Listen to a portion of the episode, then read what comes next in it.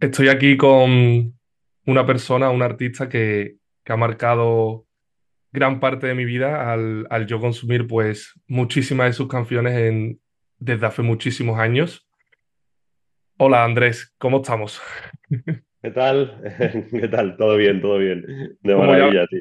como ya ves, estoy un poco nervioso, pero bueno, vamos a sacar esto adelante. La verdad que te agradezco muchísimo que estés por aquí, que te hayas pasado por Volamos Juntos y que me dediques tu tiempo.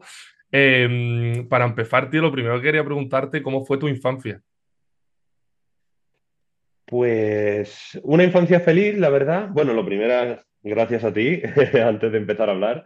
Eh, y nada, na- una infancia, la verdad que feliz, tío, con muchos sobresaltos, porque, mm, bueno, eh, hasta los 12 años o así me mudé como 10 veces de casa y, y tal. Entonces, pues siempre cambiando mucho de sitio, que creo que eso ha sido algo positivo a la larga luego en mi vida, porque soy una persona que no tiene problemas para salir de la zona de confort, para, para que si hoy estoy aquí, mañana tengo que estar en otro sitio, no me afecta. Entonces, eh, la verdad que, que eso, una infancia bastante feliz y bueno, también un poco con momentos canallas, porque yo he sido un poquito canalla toda la vida.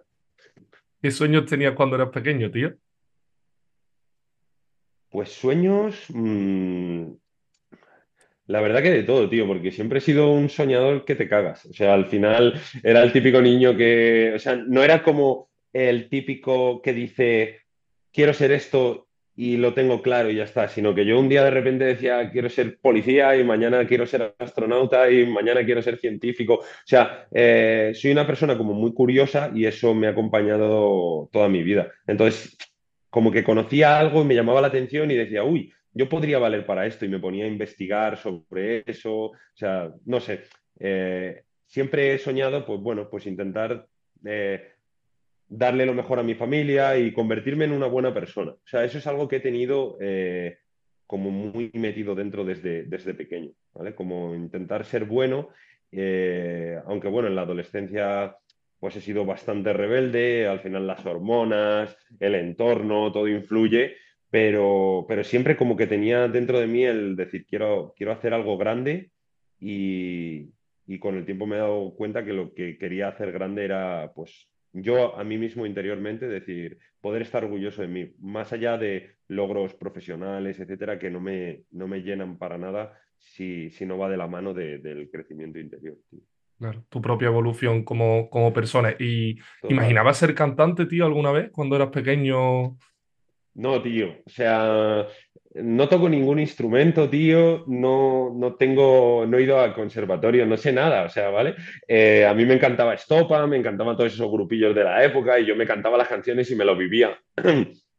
Pero, pero no, tío, yo me encantaba la música. Sí que estaba enfermo con escuchar todo tipo de música española, americana, latina, francesa, o sea, todo, todo, todo.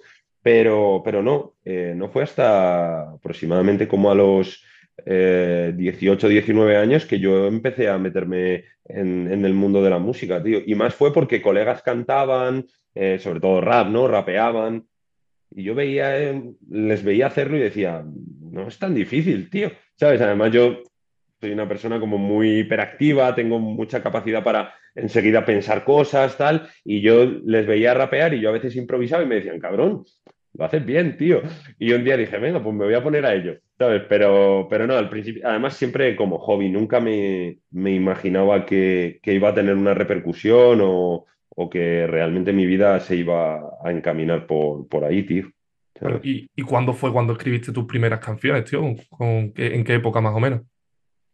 A ver, yo tengo canciones escritas, eh, además en modo stop-up, eh, en plan flow, cuando yo tendría, no sé, 13 años, ¿vale? Pero como tres o cuatro canciones que además ponían cosas que yo muchas veces no sabía ni lo que significaba, porque yo escuchaba a veces las letras de Estopa con 12 años así y no tenía ni idea, ¿sabes? Ellos hablaban pues de drogas, de tal, eh, muy subliminal, ¿no? pero, pero yo no lo entendía. Entonces, bueno, tenía alguna letrilla así, pero no valía para nada. Y mis letras más de me voy a poner a escribir eh, ya fueron con 18 o 19 años aproximadamente. Vale. Y primero estuviste en un grupo, ¿no? Y después surge en solitario Magic Magno. ¿Cómo, cómo surge? ¿Cómo surge Magno? Pues más no surge porque, tío, yo venía del rap tradicional, ¿no? El rap underground, la escena de Madrid, todo era muy mm, agresivo, muy... Yo al principio cantaba así, yo... Súper super hardcore, tío, súper duro, ¿sabes? En plan, aquí estoy yo, soy el más malo. Pero mm, a mí la música melódica siempre me ha encantado, tío. De hecho, eh, yo escuchaba mucho rap, pero también escuchaba, pues eso, mucha música latina, el reggaetón me encantaba. Aquí en España todavía el reggaetón no había pegado, de hecho estaba mal visto, era como eh, de sudamericanos, aunque suene mal decirlo, pero era lo que la... Yo ponía reggaetón a la gente y me decía eso es una mierda, eh, tal. Había, había bastante racismo todavía con, con, con la música latina. Y bueno, a mí me encantaba, tío, y me encantaba un grupo que, que, a mí me flipó desde que salió, era Cali y el Dandy. Eh, y, Vaya mítico. Buah, tío, yo cuando salió eso, que salían cantando con autotune, que tal, yo además escuchaba también americano, ¿no? Que en esa época estaba T-Pain, que T-Pain era de los primeros que, que, que, metía como un efecto robótico a la voz, que yo decía, esto es del futuro, tío, o sea, esto me suena a mí increíble. Y, y bueno, en mi grupo pues no le gustaba mucho todavía ese rollo, en el círculo del rap no estaba todavía como bien visto y entonces yo dije, bueno, pues chavales, como yo quiero hacer esto, eh, pues voy a ponerme a hacer este tipo de canciones en solitario, ¿sabes? Y fue cuando empecé a hacer las primeras, que pues entre ellas está Fuma y Quema el Mal, Por mi gente, etcétera, que, que yo intenté hacer una fusión, pues eso, de, de que del rap mío, ¿no? Del que yo venía y con cosas melódicas eh, de la música que me gustaba, tío. Claro, tío. Y al principio, em, tus canciones hablaban un poco también, pues, de drogas y tal. ¿Qué ocurre en tu vida para vivir, pues, esa transición que se ha visto en tu música de hablar sobre, pues, drogas, un poco el barrio y tal, a todo evolución personal, amor, motivación? ¿Cómo fue esa transición? ¿Fue muy con tu evolución personal como persona? ¿Al final es en base a tus vivencias? Es en base a mis vivencias totalmente. O sea, mi música es un reflejo de mi vida y de hecho hay una época que puedes ver mucho cambio musical porque yo paso un, o sea, dentro de un de una evolución personal no es un cambio lineal, sino que eh, hay una lucha entre los dos yo, el yo que eras o has sido y el yo que quieres ser, y durante esa etapa va a haber eh, una guerra, ¿vale? Una batalla entre el bien y el mal, por así llamarlo, aunque no significa que uno sea mejor que otro, simplemente que, pues, que quieres hacer un cambio. Y, y entonces, pues en mi música se puede ver que yo de repente digo una cosa, de repente hago otro tema y es totalmente diferente, pero porque estoy como, pues eso, a, veces más gobernado por un yo y, otro, y otras veces por otro. Y, pero bueno, volviendo al punto, el cambio fue, tío, porque yo hay un momento que pues hago un tipo de música porque estoy en un tipo de entorno y realmente veo cómo eso condiciona mi vida, eh, cómo realmente no tiene tanto que ver con mi yo interior y entonces empiezo a, darle vueltas, tío. Empiezo a darle vueltas y decir, esto es lo que estoy construyendo, esto es lo que estoy sembrando, esto es lo que yo promulgo, por así decir, eh, es lo que estoy vendiendo y, y realmente eso es lo que yo me querría ofrecer a mí mismo y entonces empiezo como, pues eso, a darle vueltas. La verdad que no ha sido un camino fácil porque, pues eso, yo venía con una personalidad y una forma de ser y unas pautas de actuación que estaban muy arraigadas en mí y a la vez eh, muy arraigadas en, todo mi entorno y, bueno, pues eh, he tenido que tomar decisiones que no han sido bonitas en el momento porque me han hecho separarme de gente, eh, me he tenido que pasar mucho tiempo solo,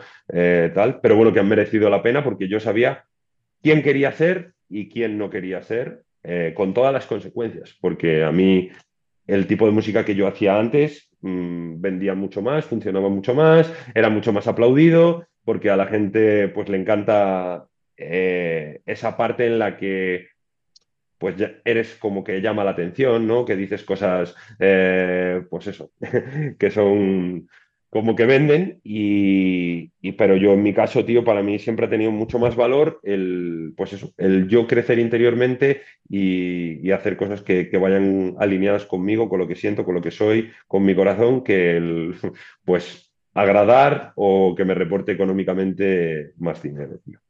¿Y, ¿Y cómo viviste esa época, tío? Porque yo lo pienso y cualquier cambio personal, viniendo del pasado que vengas, al final es muy complicado y cuando tú eres una imagen pública, por así decirlo, que ya tenía mucha gente detrás, hay como mucha presión externa que te puedes autoimponer. ¿Cómo viviste toda esa época de cambios, de dejar atrás, como tú dices, amistades, eh, situaciones, a pasar a, a, liderarte a ti mismo y, como tú dices, pues eh, a evolucionar y a cambiar como persona? Pues, a ver, ha sido una época difícil, tío, realmente, no te voy a engañar. O sea, el camino espiritual o el camino de la evolución interior eh, es muy bonito cuando tú lo ves desde lejos, ¿no? O cuando lo lees en un libro, lees la biografía de alguien, o yo te cuento la historia de mi vida, y dices, ¡guau, tío, qué cambio! ¿Vale? Pero el día a día, ¿vale? El tiempo pasa muy deprisa y a la vez también pasa muy lento, ¿vale? O sea, seis años pasan así, pero vivir cada día de esos seis años realmente eh, tiene su peso. Eh, yo lo viví, eh, pues me he sentido solo muchas veces, tío. He tenido que trabajar mucho en mis pensamientos, he tenido que romper con muchos apegos, con muchas personas a las que amaba y amo con todo mi corazón, pero he tenido que aceptar que, pues, que no estamos alineados o, que eh, el cariño que yo les podía tener eh, al final era destructivo para mí en, un determinado momento. Eh, durante mucho tiempo, tío, yo me he pasado más de un año solo, sin, sin quedar con nadie, porque todos los amigos o el entorno que yo tenía construido sabía que no quería volver a ese entorno eh, no porque ellos fuesen malos, no porque ellos, o sea, yo no juzgo la vida de nadie, me parece que cada uno, su camino es maravilloso y son libres de hacer lo que quieran. Sin embargo, que yo no lo quería para mí porque pues yo sentía que quería llevar otra vida. Y, entonces, eh, pues como no tenía amigos nuevos y con los que me llevaba de antes, no quería porque no me gustaba verme a mí en situaciones que no me apetecía estar, pues me ha tocado estar mucho tiempo solo, tío. y, y eso, eh, la verdad que etapas difíciles, tío, pero para mí merecen la pena, ¿sabes? Porque todo ese tiempo lo he utilizado. Yo soy una persona que medita muchísimo desde hace seis años o por ahí, eh, medito muchísimo, muchísimo. Entonces he trabajado muchísimo meditación, yo soy un gran lector, entonces, bueno, pues me he refugiado mucho en, en leer, en aprender. A mí me encanta la filosofía, me encanta la metafísica, bueno, espiritualidad, religión, historia, todo eso. Entonces he utilizado todo ese tiempo para ese tipo de cosas y, a la vez para, para, observarme a mí mismo y, e ir cambiando pues mis patrones de pensamiento, mis, eh, mis patrones de acción que venían determinados pues por impulsos que realmente no controlaba, ir controlándolos y, trabajando eso, el convertirme en, en, alguien mejor, tío. Pero resumiendo, no es un camino fácil. Eh, es un camino en el que te vas a sentir que te has vuelto loco muchas veces, pero tienes que, pues eso, vencer, no vencer, porque la mente siempre va a estar lanzando sus pensamientos, sino, eh, pues eso, disociarte de ese tipo de pensamientos y, saber hacia dónde te quieres dirigir. Pero, por, o sea, porque va a haber un momento en el que yo, por ejemplo, todo mi entorno me dice que me he vuelto loco. ¿Por qué? Porque vengo de ser de una manera y de repente, o sea, un tío que solo que sabía de fumar porros, salir con chicas, beber, eh, peleas, tal, y un día te cojo y te digo, no, bro, que yo no quiero, no quiero eso, tío. Quiero quedarme en mi casa leyendo, madrugar mañana, porque es que, tío, que quiero ser una mejor persona y, sé que he venido a este mundo a hacer algo mejor. O, o de repente hacer conciertos y ver a gente que está drogándose borrachísima, destruida, ¿vale? Mirar al concierto y decir, tío, esto es lo que yo estoy sembrando y esto es eh, lo que yo atraigo. Y decir, no, no quiero hacer, no quiero hacer esto, tío. Y mi entorno decirme, pero tío, que, eres famoso, tío, que ganas una pasta con esto. Y yo, nada, nada, me da igual, tío. Si es que, ¿de qué me vale todo el puto dinero si yo estoy triste por dentro y siento que, que, mi labor en este mundo o, mi legado en este mundo es basura, tío? ¿Sabes? Así es como yo lo he sentido, ¿vale? Que, que de verdad no es una crítica a personas que hagan eh, esa música o que hagan lo que yo he hecho en otro momento, porque yo amo que cada uno de verdad haga lo que le apetezca y lo valoro y me encanta y disfruto de, que la gente disfrute haciendo lo que le apetezca. Pero a mí no me sentaba bien, tío. No me sentaba bien. Claro, claro. Aquí estamos, estabas explicando tú muy bien cómo el camino hacia la mejor versión, ¿no? Que muchas veces se, se marca el progreso como algo ascendente y realmente está lleno de subidas y bajadas y las bajadas suelen tener un pico súper bajo y después vuelves a subir continuamente. O sea, hay una guerra, tío. O sea, al final la zona de confort para mí eh, no es cambiarte de país. La zona de confort es el yo cristalizado, es decir, el yo que tienes construido y cómo tú quieres salir de ese yo y cómo ese yo construido va a pelear contra ti mismo ¿vale? Es como si hay una separación mental en la que se divide y hay un yo cristalizado, construido, que es el que está totalmente asentado, que de repente tú le dices que no, que tiene que cambiar. Y entonces va a pelear porque le genera miedo, porque le genera ansiedad, le genera un montón de emociones y entonces la cabeza te va a atacar, tío, pero llegándote a poner enfermo a nivel físico de verdad, porque no, tío, me estás jodiendo la vida, me estás jodiendo la vida y me estás haciendo sentir un montón de emociones eh, y de sensaciones que no quiero vivir, ¿sabes? Pero hay que, hay que ir contra ese yo construido o lo que llamamos el ego cristalizado y decir, no, no, no, a mí no me vas a, determinar porque si me determinas me vas a dejar estancado y no voy a poder avanzar, tío.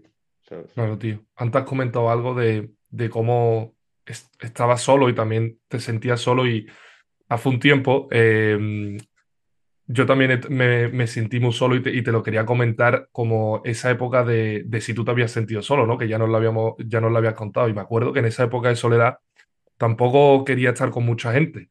Eh, era en ese proceso de querer cambiar, pero no saber cómo, no sabía quién quería ser, no sabía qué quería, cuál era mi propósito, no tenía confianza interior, tenía una barbaridad de miedos que me limitaban.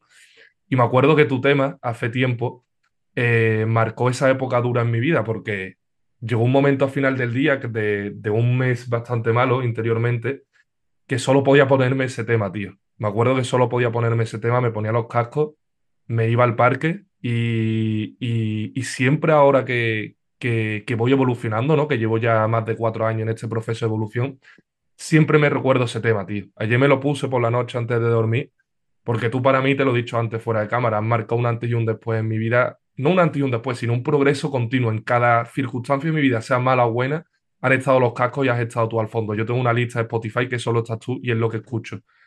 Y tanto ayer por la noche como hoy por la mañana me ponía ese tema porque se puede salir de esos momentos malos, ¿sabes? Cada uno tenemos nuestras circunstancias, tenemos nuestro entorno y, y, de esos momentos se sale, ¿sabes? Em, y al final, em, ese sentimiento de soledad creo que te hace crecer continuamente, ¿sabes? Em, y bueno, vamos a seguir un poquillo, que la verdad que lo que has contado es increíble y me ha llevado un poco a esa época pasada. Eh, hubo un tiempo, ¿vale? Que, que dejas la música, no, no me acuerdo qué periodo, pero sí es verdad que, que, te dejé de ver un poco activo en redes, ¿vale? Y, un día me meto en Facebook y, veo que, habías tenido un accidente eh, y quería preguntarte por, por esa época, ¿qué te pasó y, no sé si fue así, pero me suena que vi después una entrevista que, que, no sé si estuviste incluso a punto de morir o fue algo muy grave. Sí, o sea, bueno, en el camino de mi vida, tío, eh, me han pasado muchas cosas y, bueno, es parte de mi partida, tío. Bueno, yo la vida lo, metafóricamente lo hablo así, ¿no? Es como yo es mi videojuego, ¿no? Y, entonces voy cambiando el avatar, ¿vale? De hecho, eh, de hecho esa es la idea, ¿no? No, eres un personaje único el que, te, has, te han creado y solo puedes ser así, sino que tú puedes elegir eh, el avatar que quieras ser, ¿vale? Y, y, pues bueno, en una época puedes ser de una manera y eres libre totalmente para en otra época de tu vida mm, retransformarte muero por vivir, ¿vale? Morir para renacer como una nueva persona y, cambiar. Pero bueno, en la partida de mi vida, tío, pues eh, tuve, sí, un accidente que me quemé con gasolina, tío, eh, arreglando una moto y, casi la palmo, si no llega a ser porque mi pareja y, su padre me apagaron con, con unas mantas y tal, porque yo era una bola de fuego y bueno, me, me, transportaron en helicóptero al hospital, estuve en la UCI y tal. Y es lo mejor que me ha pasado en la puta vida, tío. Porque ahí ya sí que fue el cambio, o sea, o no el cambio, sino el catalizador del verdadero cambio, tío. Porque en ese momento que estuve a punto de, de, de irme de este mundo, yo le dije a mi novia, te quiero, con una sensación de amor que no, lo había, no había sentido el amor así en mi vida. Y eso para mí significó un cambio porque yo me sentí de una manera en ese momento que a partir de que yo salgo de ahí, busco que esa sensación me acompañe siempre lo máximo posible. Y todo lo que se aleje de esa sensación de amor, sé que no está en línea conmigo. Entonces, eso fue como un cambio brutal. A la vez, tío, eh, me hizo, perdí veintipico kilos en cuestión de una semana y poco, tuve que aprender a caminar otra vez. O sea, fue como volver a, a nacer, ¿vale? Tenía que hacer un reaprendizaje y, y fue lo mejor que me ha pasado, tío, porque, porque me dio la oportunidad de renacer y empezar de nuevo construyendo un yo totalmente diferente, tío.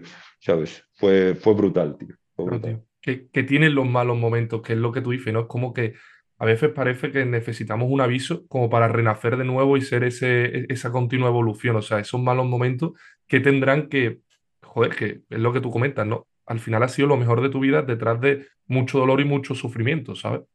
Para mí, tío, el dolor no es dolor, sino es un recordatorio del amor, tío. O sea, cuando te has olvidado de, de amar, te pasan cosas a las que llamamos negativas que te recuerdan que tienes que volver a, amar. Igual que el odio, para mí, o el, o el, o el mal, lo que hemos llamado el mal, realmente no es mal, es una oportunidad de tú transformar ese mal en amor, en perdón, en, en comprensión, ¿vale? Yo soy una persona que soy muy religiosa, eh, no soy de, mm, o sea, no soy de religión, de seguir religiones organizadas, por así decirlo, pero sí que me gusta mucho la espiritualidad, la religión, ¿vale? Y para mí un, referente es Jesús, y Jesús es el claro ejemplo de cómo el mal no es mal, el mal es una oportunidad de amar, ¿vale? Es una oportunidad y de hecho estás hasta agradecido de que pase esa situación porque eh, eh, esta situación a la que la mente racional llamaría mal, yo la llamo una nueva oportunidad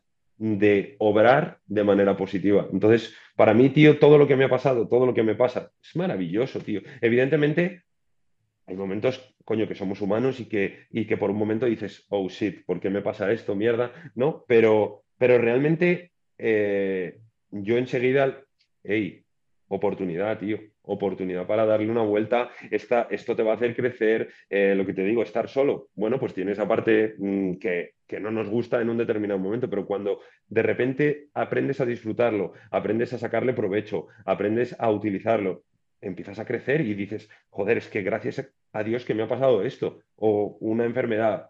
Yo, por ejemplo, me quemo, tío.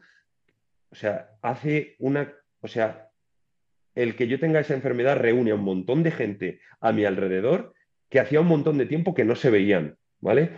Eh, vuelvo a hablar con un montón de gente que gracias a que se preocupa por lo que me ha pasado, retomo contactos. Es decir, cómo de repente surgen un montón de situaciones de amor que si no hubiese pasado eso, realmente mm, no surgiría, tío, ¿sabes? O sea, anda que no pasa muchas veces, lo llevo a un caso extremo, un funeral, tío, un funeral, eh, la gente vuelve a juntarse, el, eh, de repente ah, se habla gente que hace un montón que no se habla, o sea, es decir, eh, situaciones a las que llamamos negativas tienen muchas veces una doble oportunidad eh, para, para reconvertir el modo en que vivimos y, y afrontar la vida de una manera diferente, tío.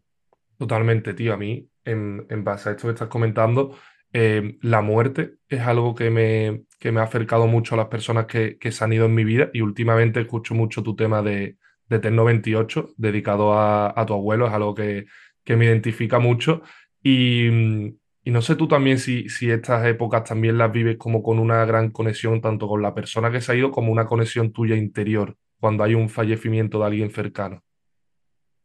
Eh, o sea, yo lo que pasa, o sea, bueno, yo es que tengo una conceptualización de la muerte como que para mí la muerte no es muerte, ¿vale? Simplemente es como un paso. eh, yo creo 100% en, en la reencarnación y no es que lo crea a nivel mental, sino porque cuando yo me quemo, yo eh, pues estoy sedado muchísimo tiempo, a mí me dan opio, me dan ketamina, me dan un montón de cosas y, y yo tengo unas vivencias en esos estados que, que realmente eran igual de reales que, que este mundo en el que yo estoy viviendo, ¿sabes? Entonces, eh, la muerte no la vivo tan de manera dramática eh, y de hecho estoy hasta, no quiero que suene muy bestia, ¿no? Pero estoy hasta, me alegro hasta porque esa persona como que haya terminado su etapa en, en este mundo de dualidad, porque en, en este mundo todo es eh, dual y hay mucho sufrimiento, todo cuesta mucho. De hecho, yo que soy un gran amante de la meditación, cuando tú te consigues separar de, la del estado corporal, ¿vale? De, de, la materia, te das cuenta que estás en un limbo increíble y dices, Dios, si es que todo lo que es este mundo es, es Buda diría dukkha, ¿vale? Que es eh, sufrimiento, ¿vale? Es decir, en este mundo todo es o sea, levantar este brazo me cuesta, eh, yo me levanto por la mañana y es un esfuerzo, cada día pesa, ¿no? Eh, tendemos a la enfermedad, tendemos a, pasar cosas negativas. Entonces, cuando hay un fallecimiento o algo de eso, evidentemente tengo una conexión increíble con la persona que se va, pero a la vez estoy como tan agradecido de que haya formado parte de mi vida y a la vez tan contento de que esa persona se haya ganado como la medalla de has matado al monstruo final, ¿vale? Pasas de, a siguiente nivel, eh, no sé, es, algo, es algo que vivo de una manera muy personal y que entiendo que por el, la idea social que tenemos de la muerte a lo mejor no está en comprendido, ¿sabes? De hecho, para mí, la partida final eh, es, el, día, el día que me muera, que yo de hecho en mi lápida todo el mundo lo sabe, yo tengo que, o sea, va a poner muero por vivir y esto no me lo podía perder, ¿sabes? Es decir, eh, dentro de la vida está la muerte y la muerte es parte de la vida. Entonces, eh, la muerte no es muerte, sino que es vida, ¿vale? Entonces, em, es algo que, tenemos que afrontar y, que tenemos que, llevar adelante y vivir con gozo, tío. De hecho, para mí el cambio y salir de la zona de confort son como vivir micro muertes, ¿vale? Es decir, eh, hay un, dicho judío, tío, que decía, eh, muere mil veces en esta vida y el día que vayas a morir serás inmortal, ¿vale? Entonces es como, sé capaz de abandonar tu yo una y otra vez en esta vida y el día que te toque abandonar, porque la muerte es abandonar el yo, el cuerpo, esa idea que tú tienes de ti mismo que crees que, eres esto, ¿vale? Esta materia. Eh, si eres capaz de abandonarlo una y otra vez durante tu vida, el día que llegue el día de tu muerte dirás, bueno, eh, lo he hecho un millón de veces, no pasa nada. Volveré a renacer eh, siendo otra cosa o, otro, nuevo, otro nuevo yo donde tenga que ser, tío. Interesante, tío. ¿Y cómo, cómo es tu creatividad, tío? Quería preguntarte un poco por tu creatividad, porque es que yo, algo que me encanta de, al final, lo que más me mueve de la música son las letras. Y al escuchar tus letras, al final sale una profundidad y una, una evolución eh, increíble que creo que conecta mucho con la persona que, lo está recibiendo, ¿no? Pues la creatividad. No tengo un proceso creativo, tío. Simplemente, de hecho, hay épocas en las que escribo más. Ahora, por ejemplo, estoy en una etapa de mi vida que no estoy escribiendo demasiado porque ando metido en otros proyectos. Eh, he necesitado como como separarme un poco de Magno, porque al final Magno es mucho yo, yo, yo, yo, yo, yo, yo, ¿no? Y necesito estar metido en proyectos más en el que yo realmente haga un servicio a los demás más que un servicio a mí mismo. Eh, pero la escritura, tío, no sé, yo me pongo a escribir y me sale, tío. Es como eh, meditación activa, ¿sabes? Me pongo, no pienso demasiado y, y de hecho muchas veces yo escucho letras, tío, antiguas o, que he escrito que digo, pero tío, ¿cómo coño he escrito yo eso, tío? Porque mi mente racional no es tan inteligente, ¿sabes? No, no, no, no, no hila tan bien a lo mejor determinados conceptos y, no sé, no, no, tengo como un proceso, solo sé que, que siento que me apetece escribir, eh, cojo una instrumental, esa instrumental me transmite unas emociones y en base a, eso que me transmite, pues empiezo a, a escribir, ¿sabes? Para ti, ¿qué es mejor? ¿El momento de, escritura, cuando va saliendo todo y le vas dando forma a tu obra, o en el momento en el que te vas al estudio de grabación y, grabas el tema y ya queda terminado?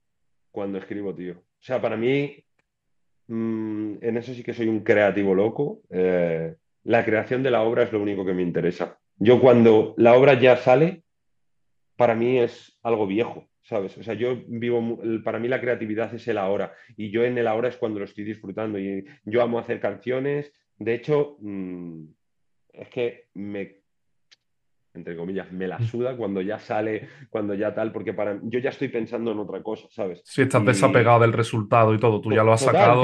O sea, yo lo que amo es el proceso creativo. De hecho, eh, eh, porque vivimos en el mundo que vivimos, pero a mí me encantaría yo sacar las canciones que no me conociese nadie Claro, y, de- y- y hacer música, tío, porque yo lo que amo es la obra creativa, tanto si es mía como si estoy con otros artistas que me pongo a componer con ellos, les ayudo, venga, y vamos a hacer este coro, vamos a hacer esta armonía, vamos a hacer, o sea, yo eso lo amo, tío, porque es un folio o un lienzo en blanco, de repente libertad para crear lo que te apetezca. Luego ya, bueno, pues la obra está hecha, es, se convierte de repente en un producto, a mí todo eso me, me da pereza, tío. claro, eso ya es lo que se ve detrás, ¿no? Lo que, lo que lleve Claro. la gente, pero tú te llevas lo- el, tu, tu trabajo contigo solo.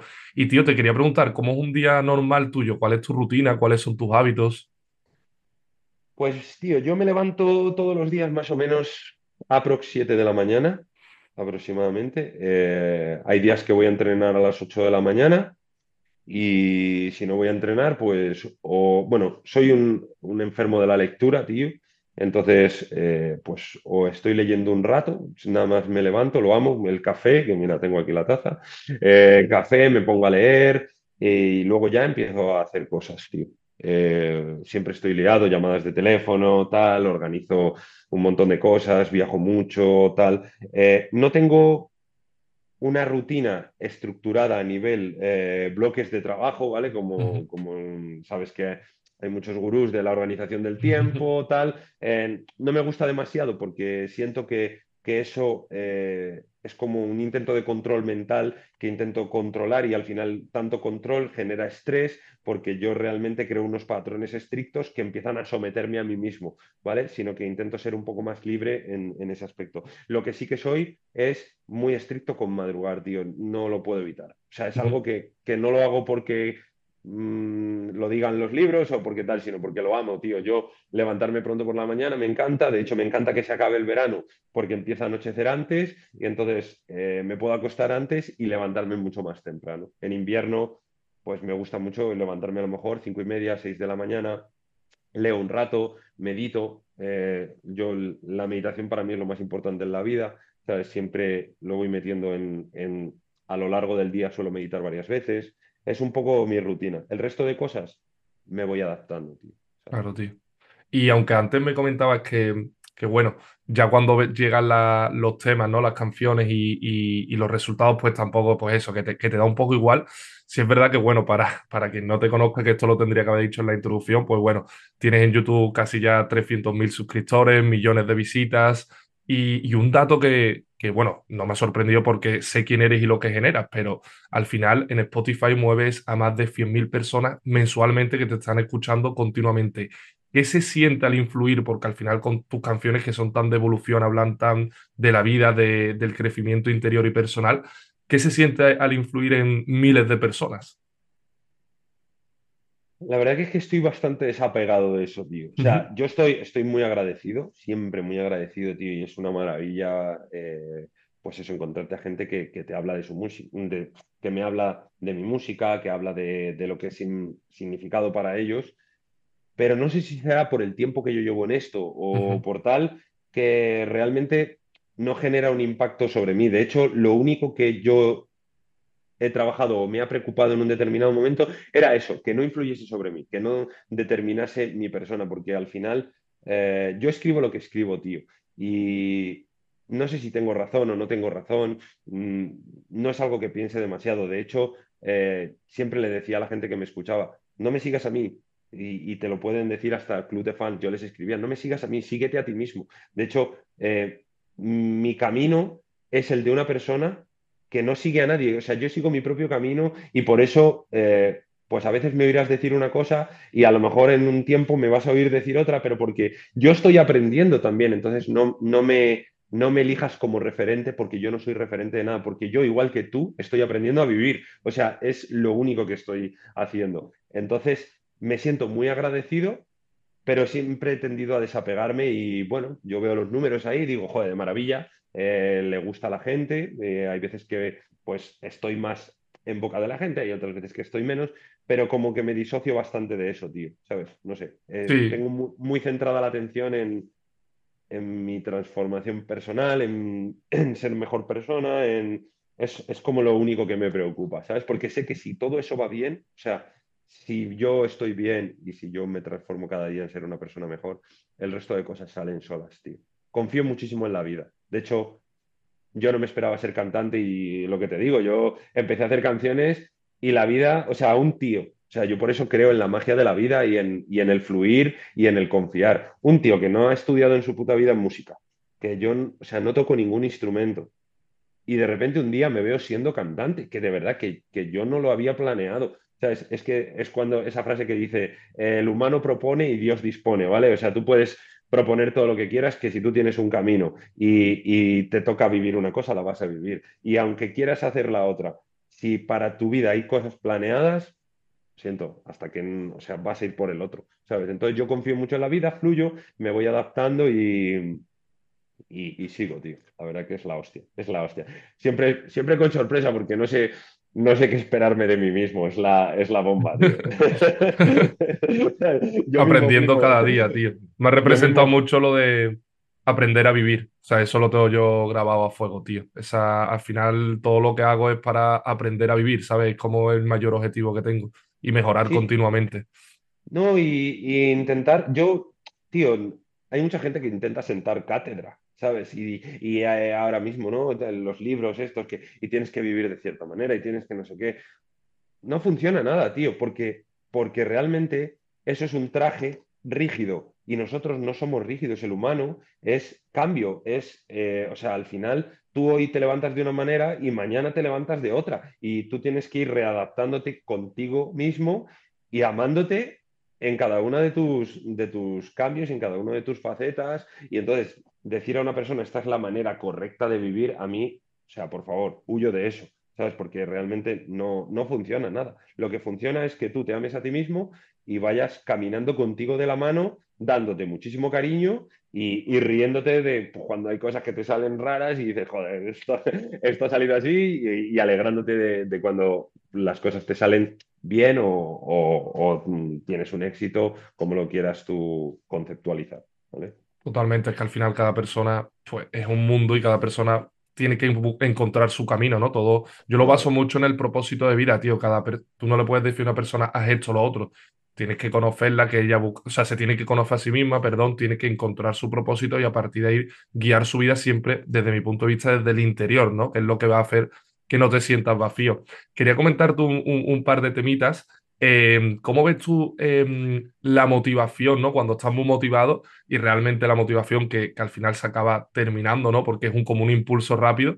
Y, cómo ves bien más la disciplina, ¿no? Que es algo que a mí me, representa mucho, el estar ahí todos los días y, al final currártelo y, quitarte de lo fácil o del impulso del principio, sino ser una persona disciplinada. Yo para mí, tío, lo más importante mmm, no es la motivación, sino disciplinar la desmotivación, tío. O sea, es, es, para mí es la clave. Porque motivación, o sea, picos de motivación. Tenemos todos. Tener, claro, y de hecho, si te dejas llevar demasiado por el pico de motivación, luego se te va a ir y, y no vas a pegar. A, la fluctuación mm. va a ser increíble. Yo lo que más trabajo es disciplinar la, la desmotivación. ¿Y a qué me refiero con disciplinar la desmotivación? Con todos esos pensamientos eh, rumiativos que quiere generar la cabeza en muchos momentos cuando estás cansado, cuando tienes miedo, cuando tal, que te intentan eh, sacar de tu objetivo o hacerte sentir que no vales o tal. Es, o sea, yo ahí es cuando realmente alerta. Esto no soy yo, ¿vale? Realmente no, no me voy a enganchar a este tipo de pensamientos y voy a seguir confiando, voy a seguir trabajando, voy a seguir tal. El resto, o sea, pues no le doy demasiada vuelta, no creo que, o sea, evidentemente es maravilloso y uno tiene que repetirse, oye, yo valgo muchísimo, yo tengo mi, mis, uh -huh. mis, mantras, por así decirlo, ¿no? Que en lo que me repito cómo soy, cómo quiero ser, eh, qué es importante para mí, o sea, te lo podría repetir en, como un padre nuestro, que yo lo tengo y me lo repito, pero, pero no, o sea, no creo que sea lo más importante para mí y lo que más veo que se necesita a la gran mayoría de la gente es disciplinar la desmotivación, tío. Disciplinar la decepción, porque cuando hay una duda o surge algún problema, eh, no, no venirte abajo y, seguir confiando y, seguir trabajando, ¿sabes? Y, hombre, evidentemente creo en la disciplina diaria, ¿vale? Que al final va de la mano de, pues, de, amar lo que haces, de tal, y no tanto a través de la fuerza de voluntad, del esfuerzo, sino a través de alinear tu vida con un propósito que te llene y entonces todo fluye. O sea, yo, tío, con sus pros y sus contras siempre he hecho lo que me dice mi corazón. Y a veces, pues, ha habido gente que ha dicho, estás como una cabra, tal, pero bueno, era lo que yo sentía. Y eso ha hecho que yo todos los días, o casi todos los días, porque soy humano, me haya levantado con, con muchas ganas, tío. O sea, yo lo que te decía, a mí me encanta madrugar, pero porque, porque soy un friki de vivir, tío, porque yo, o sea, yo no me drogo, yo no bebo, yo, o sea, eh, la gente me dice, tómate algo, eh, que te lo vas a pasar bien. Digo, si es que no necesito, o sea, no ser que sea una situación que a lo mejor una vez al año, dos veces al año me tomo algo porque con mis amigos estoy ahí y echamos una tarde, eh, yo tengo un chute de energía todos los días que es que es la polla. ¿Pero por qué? Porque amo lo que hago, tío. Amo lo que hago, amo realmente poder ofrecer a Andrés lo mejor, ofrecer a los demás la mejor versión de Andrés. Es que me llena, tío. Yo me, retroalimento. Además, me nutro mucho del, amor que siento. Ayer, por ejemplo, hablaba, con una persona eh, que hacía un montón que no hablaba con ella y por la noche, pues dedicaba un tiempo a decir, tío, qué maravilla poder volver a hablar con esta persona y sentir el amor que siento ahora mismo de, de, o sea, de sentirme tan bien por haberlo hecho y ser consciente y, joder, es como que me retroalimento un montón del amor que siento hacia los demás, que creo que a, veces la gente no es consciente.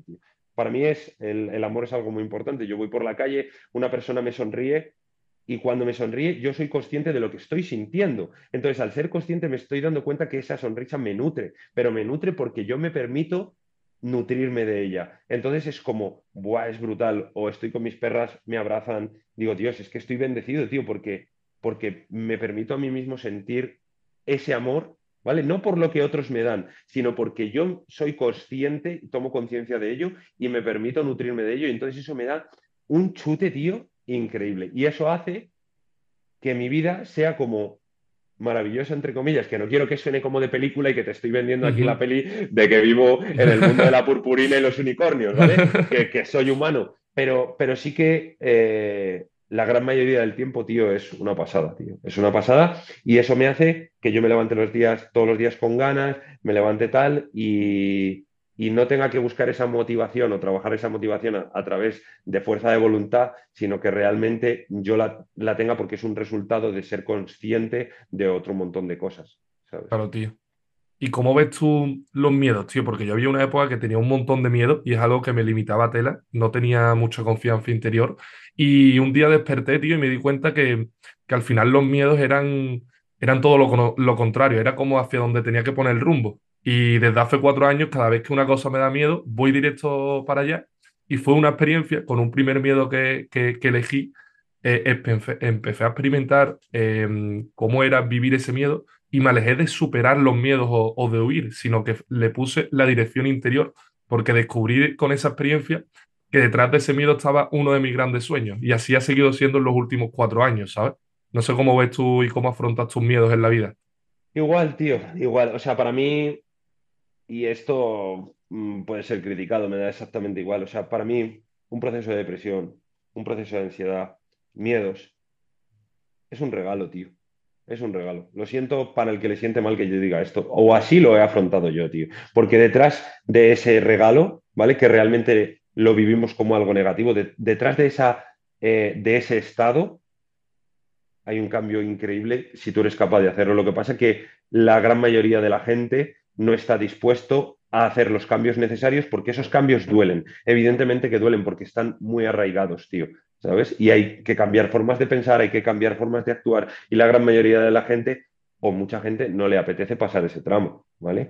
Pero para mí, el miedo, lo mejor que hay, tío. Y sobre todo cuando soy consciente de ello. Y hago justamente lo que tú dices. O sea, yo mi cabeza me dice A, yo hago B.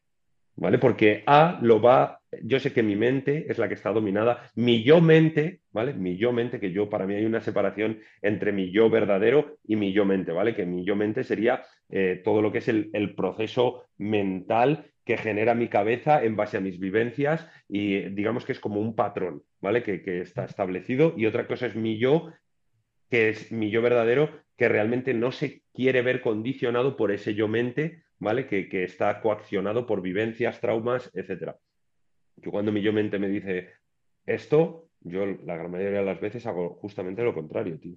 Justamente lo contrario. O sea, mi yo mente me dice, ¿por qué Juanito hace no sé qué? ¿Vale? Te lo voy a poner en un caso estúpido. Y yo, mi yo verdadero dice, no, no, tú tienes que querer a Juanito, haga, haga lo que haga, tío. Y entonces yo hago caso a mi yo verdadero. Y siempre mi yo verdadero me lleva a situaciones positivas y mi yo mente me lleva a situaciones negativas.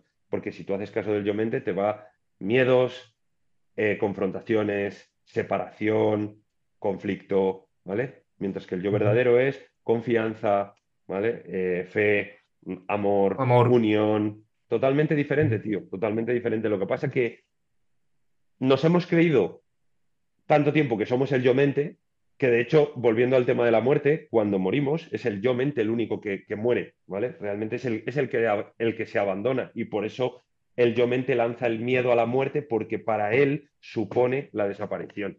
Y entonces es el que dice, no, no, te voy a hacer que lo temas porque voy a dejar de controlarte.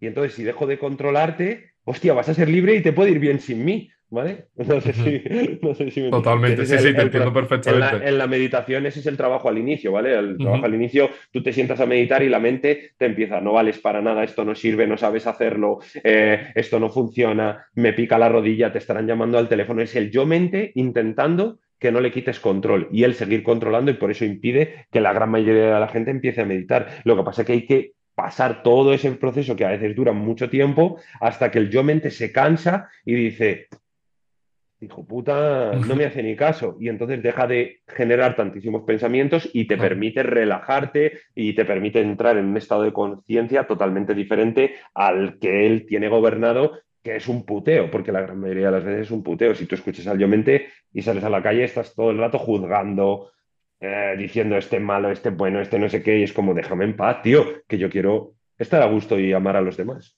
Totalmente, tío. Totalmente. Al final, lo que comentabas al principio me siento muy identificado, ¿no? Porque eh, a través de también la repetición diaria de luchar contra eso, o más que luchar, eh, ser más consciente, vas dándote cuenta con, con la repetición, tío, cómo te conviertes en alguien que pasa cualquier cosa en tu vida, cualquier pequeña cosa, y vas siendo mucho más consciente de cosas que antes decías que yo mm, no me daba cuenta de nada, o sea, no valoraba nada. Son como pequeños, eh, yo lo abro como que parece que, que cada cierto tiempo me ponen unas gafas nuevas, ¿sabes? Como que me ponen una visión nueva y veo las cosas de manera diferente y realmente es lo mismo, ¿sabes? Es lo mismo. Y para mí está súper guapo vivir así, crecer continuamente, evolucionar continuamente. O sea, yo estoy muy identificado con tu mensaje, pues estoy enamorado de mis días, los días se me pasan volando, me despierto todos los días a las 6 de la mañana y me voy a correr con tu música y empiezo el día, vamos, que no es normal. Y A tío, eh, ya la- lo último, preguntarte, eh, ¿cómo 10 años después, tío, eh, después de muchos cambios de procesos, eh, y también el otro día reflexionaba como viendo tu, tu canal y tus canciones, digo, qué guapo, tío, en plan, qué guapo todos los cambios, en verdad. Hay gente que, que puede que no lo haya entendido, que no lo valore, que no entienda el cambio personal, pero vaya pasada a esta evolución, ¿sabes? Me, me sentí como súper identificado en mi vida. Y después de todo esto y de tantas canciones sacadas, que tienes canciones para dar y para dar, eh, ¿cómo se mantiene la ilusión, tío? Pues, o sea, ¿te refieres la ilusión en la música o la ilusión en, Mm, Pues en tío, la ilusión en ambas cosas, porque al final yo creo que tú, como bien dices, en, en la música también mantiene, hablas mucho de tus vivencias, ¿no? Y supongo que tendrá una relación la música con tu evolución personal. O sea, yo, por ejemplo, sí que mm, la ilusión ha ido cambiando eh, y se ha mantenido gracias a que yo he ido cambiando el enfoque, tío, ¿sabes? Eh, al inicio era, la ilusión era hacerme famoso, eh, a mitad del proceso la ilusión es cambiar, ¿vale? Es decir, convertirme en, en- en la persona que soy a día de hoy y que cada vez va creciendo más. Y últimamente, por ejemplo, la ilusión es poder ofrecer eh, esa persona que soy al mundo, tío. Al mundo, pero a través, mmm, ya sea ayudando a compañeros de la música, porque yo ahora estoy muy metido en la música, eh, no tanto como cantante, sino más dentro de la industria musical, de manager de artistas, de tal, ¿vale? Y es como... Eh, ¿Cómo puedo ahora ofrecer esta versión que, he estado trabajando durante seis años, siete años?